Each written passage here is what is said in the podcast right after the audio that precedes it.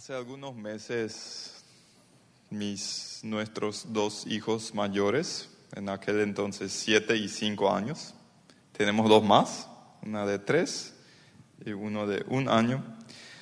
Los mayores vienen a casa de la escuela y el más grande me pregunta, papá, ¿qué significa puta?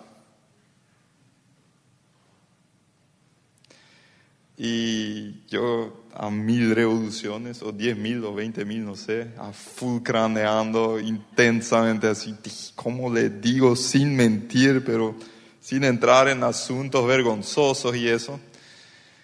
Y le digo, no es una buena palabra, es una mujer que duerme con muchos hombres.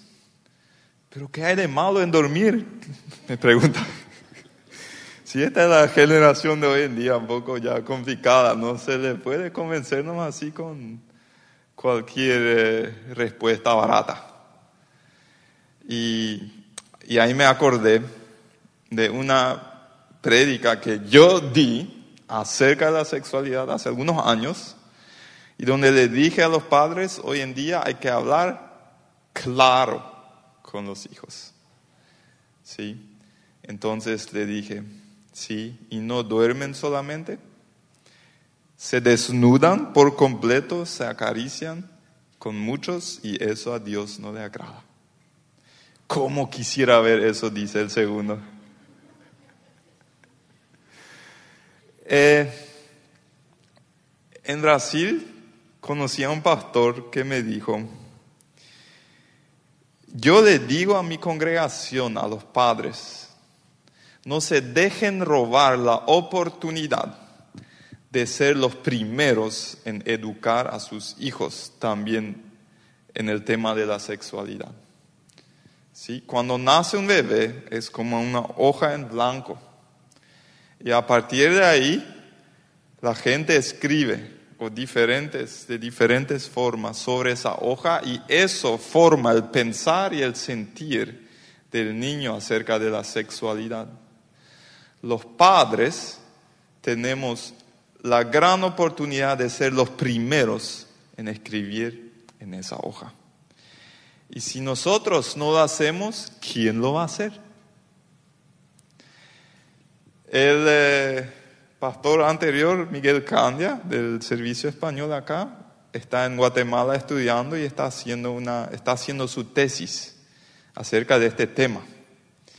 Y él hizo una encuesta acá en nuestro grupo de jóvenes, eh, recién salida del horno, porque fue la última semana donde se hizo, donde más de 100 jóvenes respondieron a sus preguntas y entre otras, él pregunta ahí, y él me dio permiso para hablar de esto acá, ¿cuál ha sido la fuente principal de educación sexual en tu vida?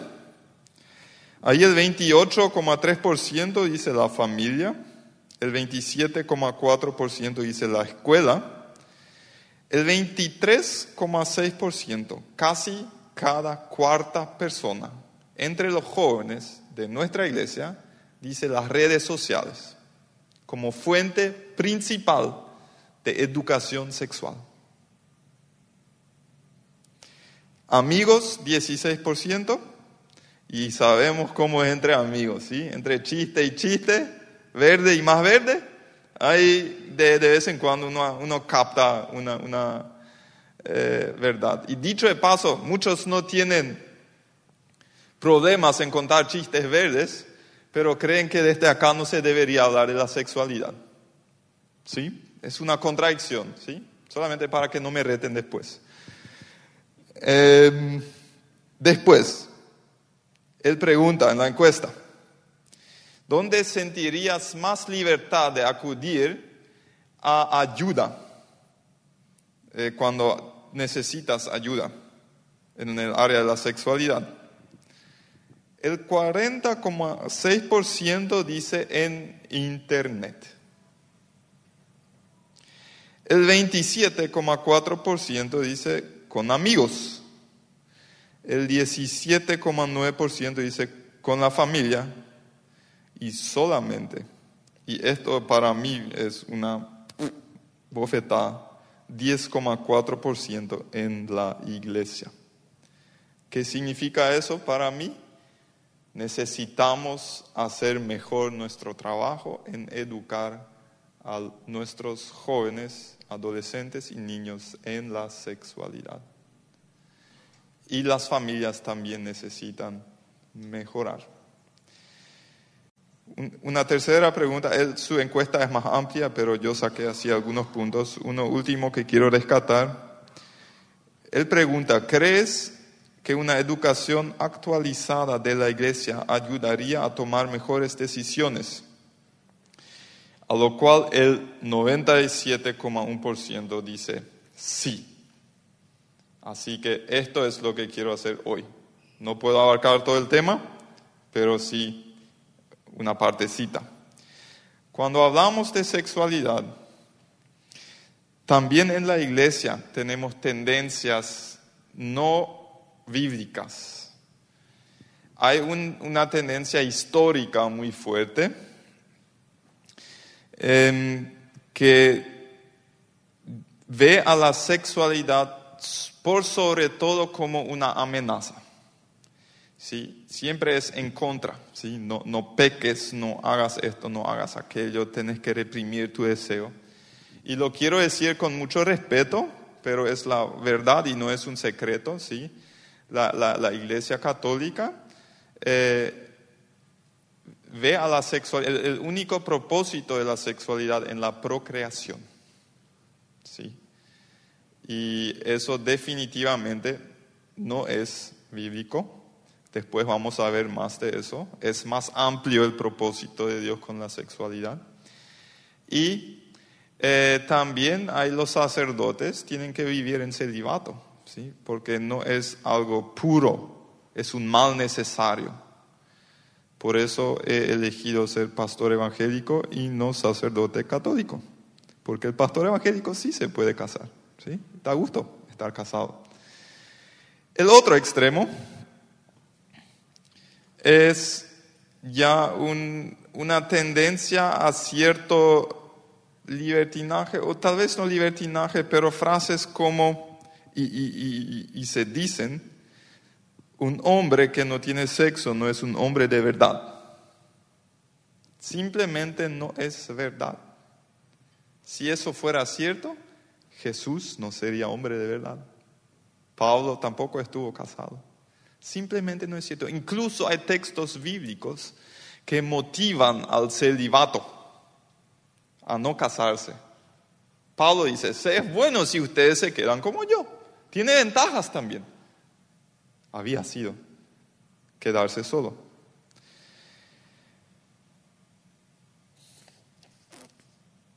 La Biblia no niega la intensidad del deseo sexual en nosotros. Hay textos muy claros, como por ejemplo, Primera de Corintios 7, capítulo, capítulo 7, versículo 8. Dice así. Habla de que 8 eh, y 9. Pablo dice, es bueno si se quedan solteros como yo, pero si el fuego de la pasión quema, quema demasiado en ustedes, es mejor que se casen. Está en la Biblia eso. Quiero rescatar, y estamos todavía con los proverbios, ¿sí? En los últimos meses estamos así sacando temas del libro de proverbios, y este es un tema. En los capítulos 1 al 9, un padre le habla a su hijo. Y hay varios temas que él toca, y el tema más frecuente es el de la sexualidad. Cinco pasajes hay en esos nueve capítulos donde él le explica ciertas cosas a su hijo en cuanto a la sexualidad.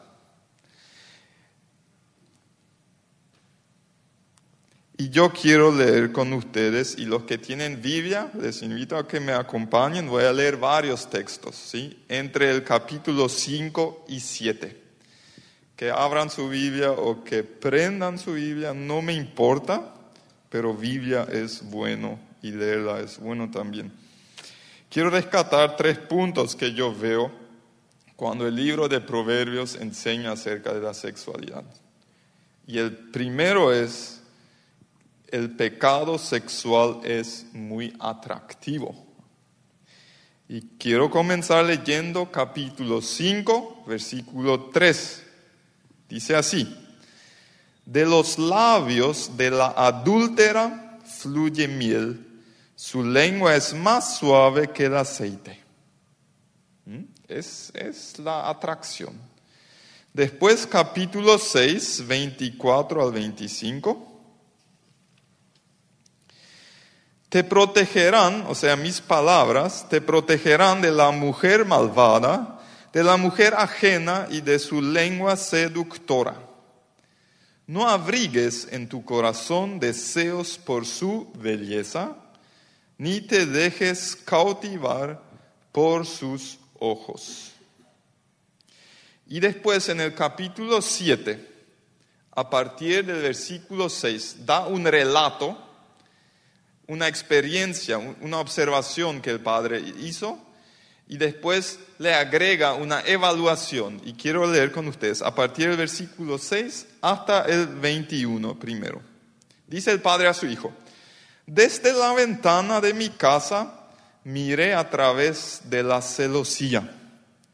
Me puse a ver a los inexpertos y entre los jóvenes observé a uno de ellos falto de juicio cruzó la calle, llegó a la esquina y se encaminó hacia la casa de esa mujer. Caía la tarde. Llegaba el día a su fin. Avanzaban las sombras de la noche. De pronto la mujer salió a su encuentro con toda la apariencia de una prostituta y con solapadas intenciones. Como es escandalosa y descarada, nunca hallan sus pies reposo en su casa.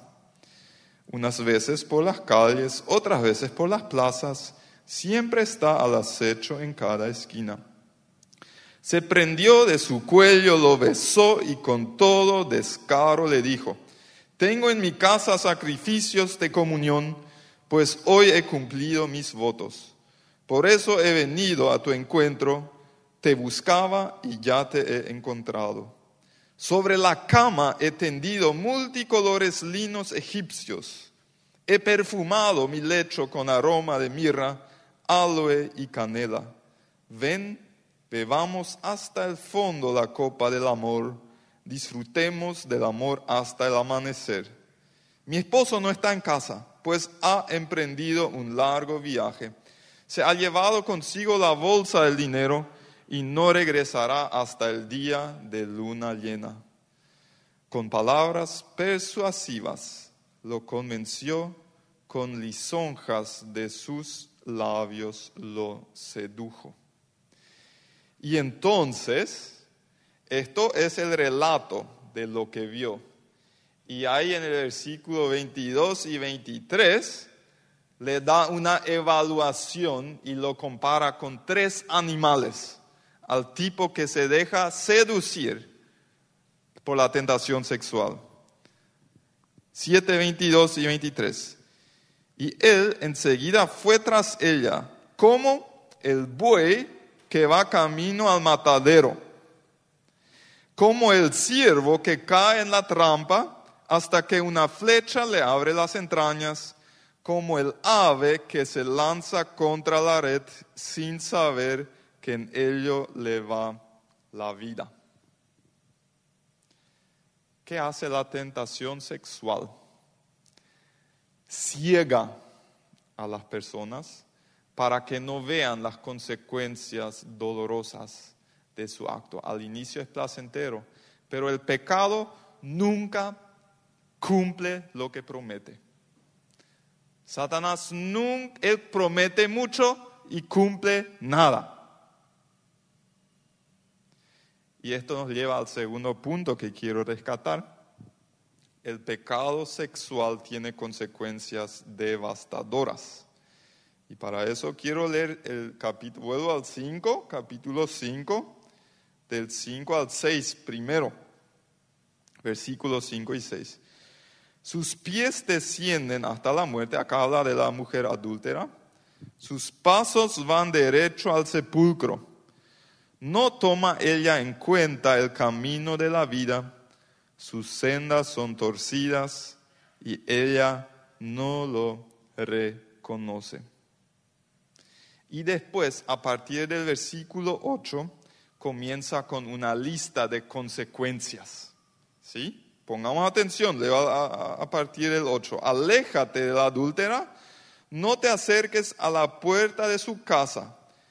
Entonces, en el 9 viene la primera consecuencia, para que no entregues a otros tu vigor. Acá hay diferentes traducciones. Otros dicen para que no entregues tu honor a ella. O sea, es en el versículo 14 después también subraya esa idea de que te da una mancha en tu honor si pecaste sexualmente. ¿Sí? Mancha tu honor. Vamos en el 10. No, perdón, en el 9, la segunda parte. Ni tus años a gente cruel. ¿Qué significa eso?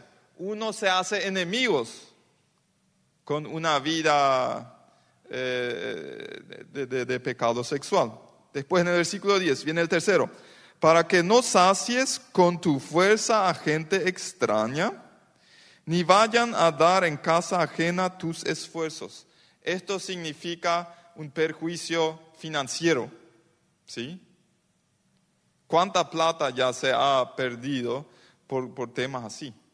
Después, versículo 11. Porque al final acabarás por llorar cuando todo tu ser se haya consumido. ¿Qué significa esto? Enfermedades, ¿sí? Eh, transmisión sexual eh, u otras. Eh, la más conocida es VIH-Sida y hay otras más. Después la quinta, versículo 12. Y dirás, ¿cómo pude aborrecer la corrección? ¿Cómo pudo mi corazón despreciar la disciplina? Es vivir el resto de tu vida con ese eh, ¿cómo es la palabra? Siempre, ¿cómo pude? ¿Sí? ¿Cómo? Remordimiento, ¿sí? ¿Cómo pude ser tan tonto de, cometer estos errores y hacerme a mí y a otros seres queridos tanto daño? Y después la sexta eh, está en el versículo 22, la sexta consecuencia. El malvado lo atrapan sus malas obras las cuerdas de su pecado lo aprisionan. Eh, el pecado sexual tiene un altísimo potencial de adicción, de vicio. ¿sí? Entre estos la pornografía eh, y otras cosas más. Entonces, están ahí esas seis consecuencias, eh, bien claras. Y saben que algunos dicen, bueno, nada, porque esos religiosos me quieren decir lo que yo haga y lo que yo no haga? Si yo me pongo de acuerdo con mi chica ¿a quién más le incumbe? Pero ¿saben qué? El pecado sexual personal con el tiempo llega a tener consecuencias colectivas. Hay un estudio de un antropólogo muy famoso, fue publicado ya hace casi 100 años, 1934. Joseph Unwin es el nombre. Él enseñó en universidades muy famosas como Cambridge y Oxford en Estados Unidos. Y él analizó el ciclo de vida de 88 civilizaciones que existieron durante la historia de la humanidad. Y él encontró un ciclo en cada una de esas eh, civilizaciones él encontró que al inicio de la existencia de esa civilización, cada una de ellas tenía un estricto código que regulaba eh, la vida sexual de las personas. Y con el tiempo, eh, cada vez menos regulaciones, cada vez más libertinaje, y cuanto más libertinaje sexual, más cerca de desaparecer estaba esa comunidad o esa civilización. En otras palabras, cuando se disuelve el matrimonio según el diseño de Dios, con el tiempo la consecuencia va a ser que una civilización se disuelva. Y eso explica por qué en la historia ha habido reinos muy grandes, muy fuertes, súper poderosos, y hoy en día ya no se ve nada de ellos. ¿Saben qué? Eso de que si yo quiero con mi novia tener sexo cuando quiera, o con quien quiera, cuando quiera, donde quiera, también le debe interesar a otros porque otros también pagan las consecuencias. ¿Cuántas abuelas, por ejemplo, tienen que cuidar a sus nietitos porque su hija adolescente se embarazó? Pero esa hija adolescente no le preguntó a su mamá cuando se metió en la cama con su novio. Mamá, podemos tener sexo y si surge un niño vas a cuidarlo. No lo hizo. ¿Sí?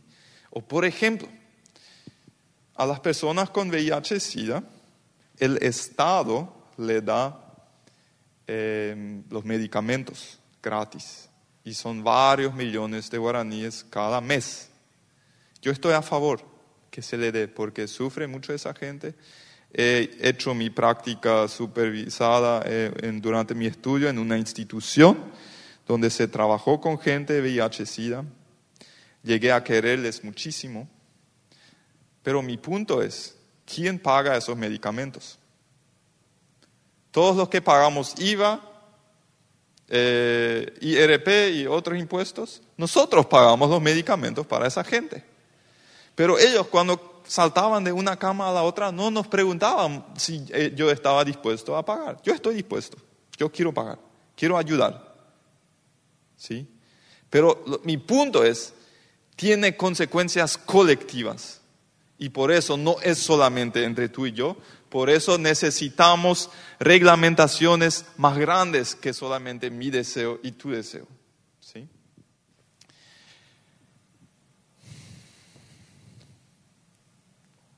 Desde los años 60 se habla de una revolución sexual, ¿sí? que inició en Estados Unidos.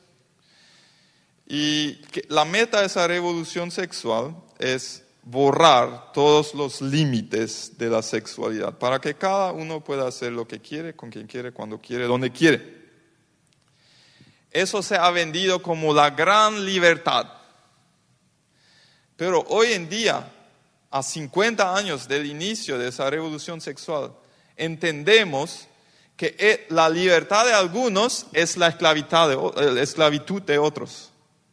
Hay tantos esclavos sexuales. No sé si alguien vio la película Sonidos de Libertad, ¿sí? que muestra un poco de esa realidad. Niños y niñas que se venden ¿sí? para satisfacer los impulsos sexuales de unos hombres que tienen plata para pagarlo. ¿sí? Eh, el, daño que se está haciendo a la sociedad con eso es, es muy grande. Es una utopía esa completa libertad sexual.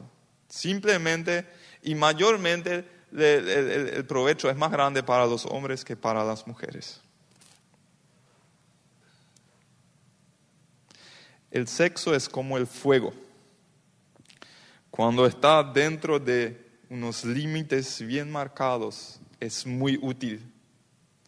Cuando pasa esos límites, llega a ser muy destructor. ¿Sí?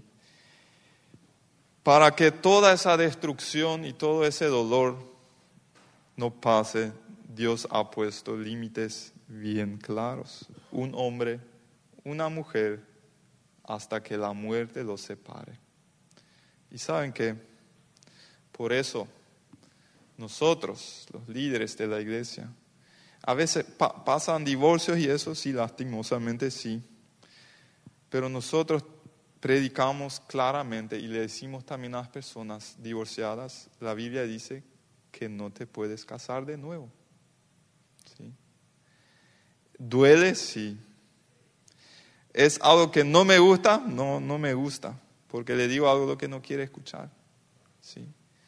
Pero queremos ayudar con todo para que trabajes en tu matrimonio para salvarlo. Pero si vos siendo creyente te divorcias, te vamos a tener que decir, no puedes casarte, no, es pecado.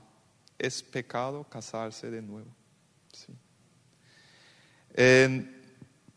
Dios puso los límites, nos guste o no. Él es Dios, yo no soy Dios. Yo a veces le quisiera corregir algunas palabras de la Biblia, si quisiera, pero no puedo porque Él es Dios y yo no. Así que trabajen con todo en su matrimonio, con todo. Y vamos al tercero. El sexo es un regalo para el matrimonio. Y quiero leer el capítulo 5 del versículo 15 al 19. Y acá se pone bastante fervoroso el tema. Bebe el agua de tu propio pozo, el agua que fluye de tu propio manantial. Habrán de derramarse tus fuentes por las calles y tus corrientes de aguas por las plazas públicas. Él habla acá en, términos figurativos. Lo que eso significa, ustedes pueden imaginarse, yo no necesito explicar eso. Versículo 17.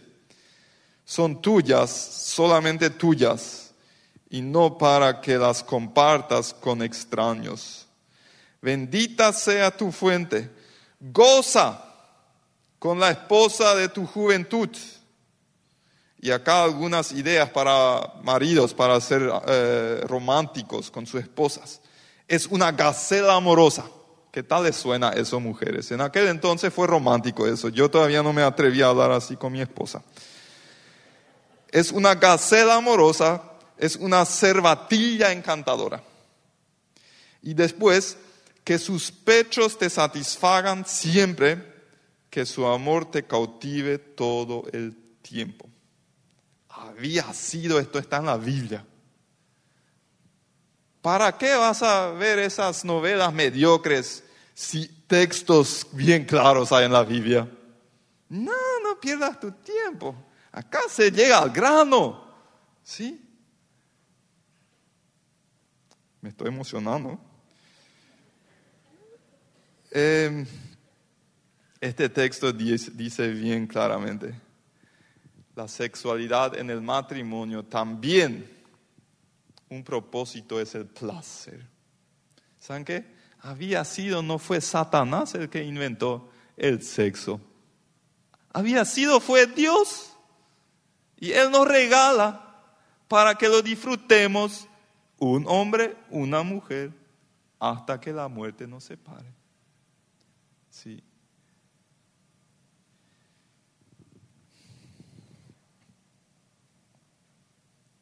Hay eh, una revista, un periódico, una, organización que yo sepa de Alemania nomás, Cruz Blanca, donde expertos en sexualidad eh, cada tanto están publicando eh, artículos y también estadísticas y eso.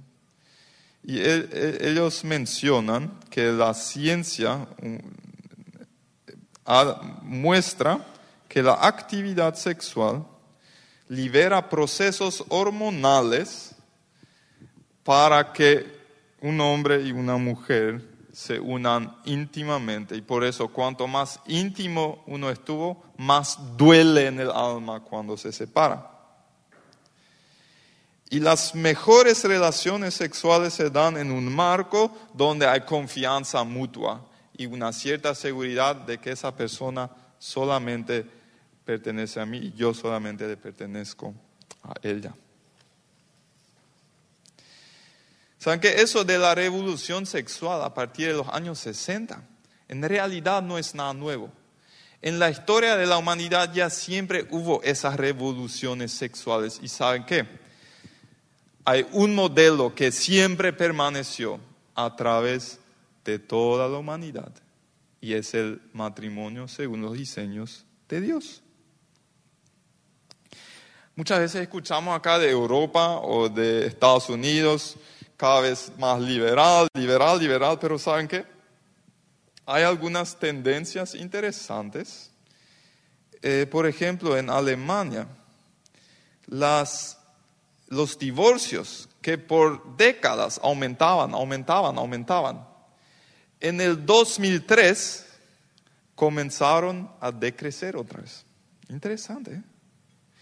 Y los casamientos, las bodas, que siempre hubo menos, menos, menos, menos, a partir del año 2007 están aumentando otra vez.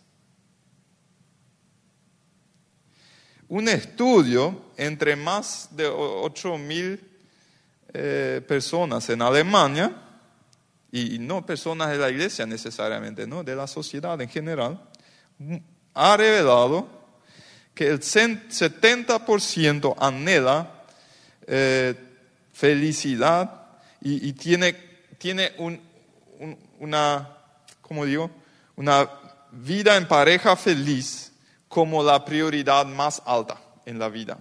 En primer lugar. Es más, en segundo lugar, y escuchen bien, eh, en segundo lugar está la carrera profesional, creo, y en tercer lugar, eh, llegar a ser rico, bienes materiales. El matrimonio feliz encima de esos dos. ¿sí? Y la gran mayoría espera de la pareja fidelidad, el 90% espera fidelidad hasta, sí, por siempre. Entonces, aún en las personas que no se consideran creyentes, están esos anhelos y esos deseos de una relación estable. Este último miércoles, esta semana pasada, el 25 de octubre, hubo una boda en masa en Fernando de la Mora. ¿Sí? AJ Viersi, y yo no hago publicidad por él, no me paga nada tampoco, así que no voy a hacer publicación, pero me gustó esto lo que hizo. Ellos dieron la, oportunidad a colaboradores suyos a casarse. ¿sí? 38 parejas. Una locura, ¿sí? Esto es, todos están en luna de miel todavía. Media semana es. ¿sí? Si el stock está más vacío porque no pueden trabajar, es por eso. Eh, no, no sé, pero ¿Y, qué pasa cuando nos casamos? Nosotros cuando nos casamos asumimos públicamente la responsabilidad por esa persona. ¿Sí? Cuando dos personas se unen nomás en concubinato, ellos quieren el provecho del otro, pero se dejan cierta libertad todavía. Si algo va mal, ¿sí? nos abrimos y vamos otro camino. Esa es la diferencia. ¿Sí? Esto me, pareció maravilloso. 38 parejas que dicen públicamente, eh, yo te amo y te voy a ser fiel hasta que la muerte nos separe. Voy a finalizar con algunas aplicaciones. ¿Cómo podemos prepararnos y llevar a cabo un matrimonio según el deseo de Dios, eh, el diseño de Dios? Uno, Evita lugares donde estás expuesto a tentaciones. Esto tiene que ver con planificar y mucho ayuda a tener buenos amigos para eso. ¿Sí? Dos, tenés que filtrar muy bien lo que vas a ver y lo que no vas a ver. En Mateo 6, 22 la palabra dice que los ojos son ventanas hacia nuestro alma nuestra alma. Y todo lo que entra por los ojos se guarda o en el consciente o en el subconsciente. Y también lo que se guarda en el subconsciente me influye a la hora de tomar decisiones. Así funcionan las publicidades, las propagandas, por ejemplo. ¿sí? Tres, repasa cada tanto la lista de las seis consecuencias del pecado sexual. ¿Sí? Y si no recuerdas más, anda a YouTube para ver. Ahí están. Minuto 10, 15, no sé. Cinco. Recordemos que la Biblia no quiere, en primer lugar, reprimir nuestros deseos sexuales, sino nos quiere ayudar a crear condiciones para vivirlas de acuerdo a la voluntad de Dios. Cinco. Cuídate mucho con quién te vas a casar. Si tu novio o tu novia no trabaja, no quiere trabajar, no te cases. Si no estudia o trabaja, ¿sí? Uno de los dos. Simplemente no te cases con un aragán, no lo hagas, ¿sí? A veces pensamos, pero sí le voy a Eh, hay casos de enfermedad y eso, sí, hay, hay, que ver todo eso, pero como línea general, ¿sí? A veces tan enamorados dicen, sí, pero le voy a, le voy a corregir, ¿sí? Le voy a ayudar a superar sus flaquezas. No funciona. Los hombres no, no les escuchamos. Hacemos como sí cuando estamos enamorados, pero en realidad no le hacemos caso. No funciona si vas a querer eh, corregir y ajustar los tornillos sueltos a tu esposo. Y viceversa, en la mayoría de los casos tampoco funciona. ¿Sí? O si no está en la fe, no te cases. Pero le voy a convertir. Casi nunca funciona. Hay algunas muy pocas historias donde sí, doy gloria a Dios, sí, pero es la excepción. Eh, una buena pregunta para saber si me tengo que casar con él o no. ¿Me acerca más a Dios o me aleja de Dios? Y hay que ser muy sincero a la hora de responder. Cero tolerancia con la pornografía. Estimadas chicas, si tu novio no puede soltar, dale un ultimátum y decide o las mujeres en la pantalla o yo, pero los dos no. ¿Sí? No se vendan muy baratas, ¿sí? son demasiado eh, valiosas como para casarse con uno que a la par mira constantemente otras una vez casados y si, si pasa hay que trabajar el tema, si hay el divorcio y eso ya no, no, no se puede más, hay que trabajarlo. Pero mucho se puede hacer antes. Y si te exige relaciones sexuales antes de casar porque lo necesita y para que tú demuestres que le amas, te quiero pedir nomás que pienses en el momento cuando podrían estar casados y por enfermedad o por un viaje o por una cesárea, si después de un nacimiento no vas a poder tener relaciones por seis semanas o más, ¿cómo vas a saber que Él podrá aguantarse y serte fiel? Si ahora necesita que tú le suplas todos sus deseos, pero en aquel entonces no vas a poder, ¿qué va a hacer? Se va a buscar en otro lado. Y ahí, ahí duele muchísimo. Duele mucho más que separarse en el noviazgo. Eso también duele, pero el otro duele más. Sexta recomendación.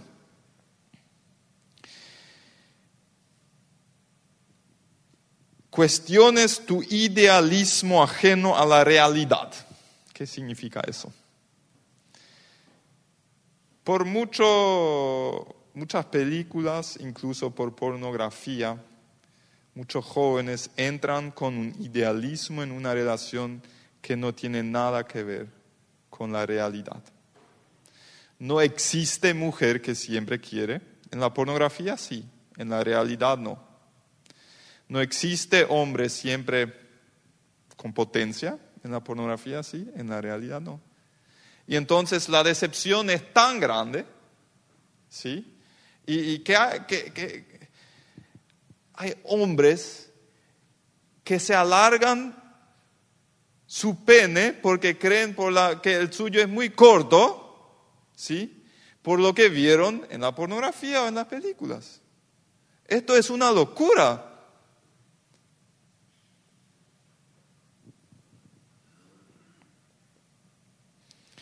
Siete, informate bien sobre la sexualidad. Muchos matrimonios tienen dificultades muy serias y eh, hay muy buenos libros y hay expertos que nos pueden ayudar en eso. Mi esposa y yo al inicio tuvimos muchísimas dificultades también. Después lo aprendimos y no paran de venir los hijos, ¿sí?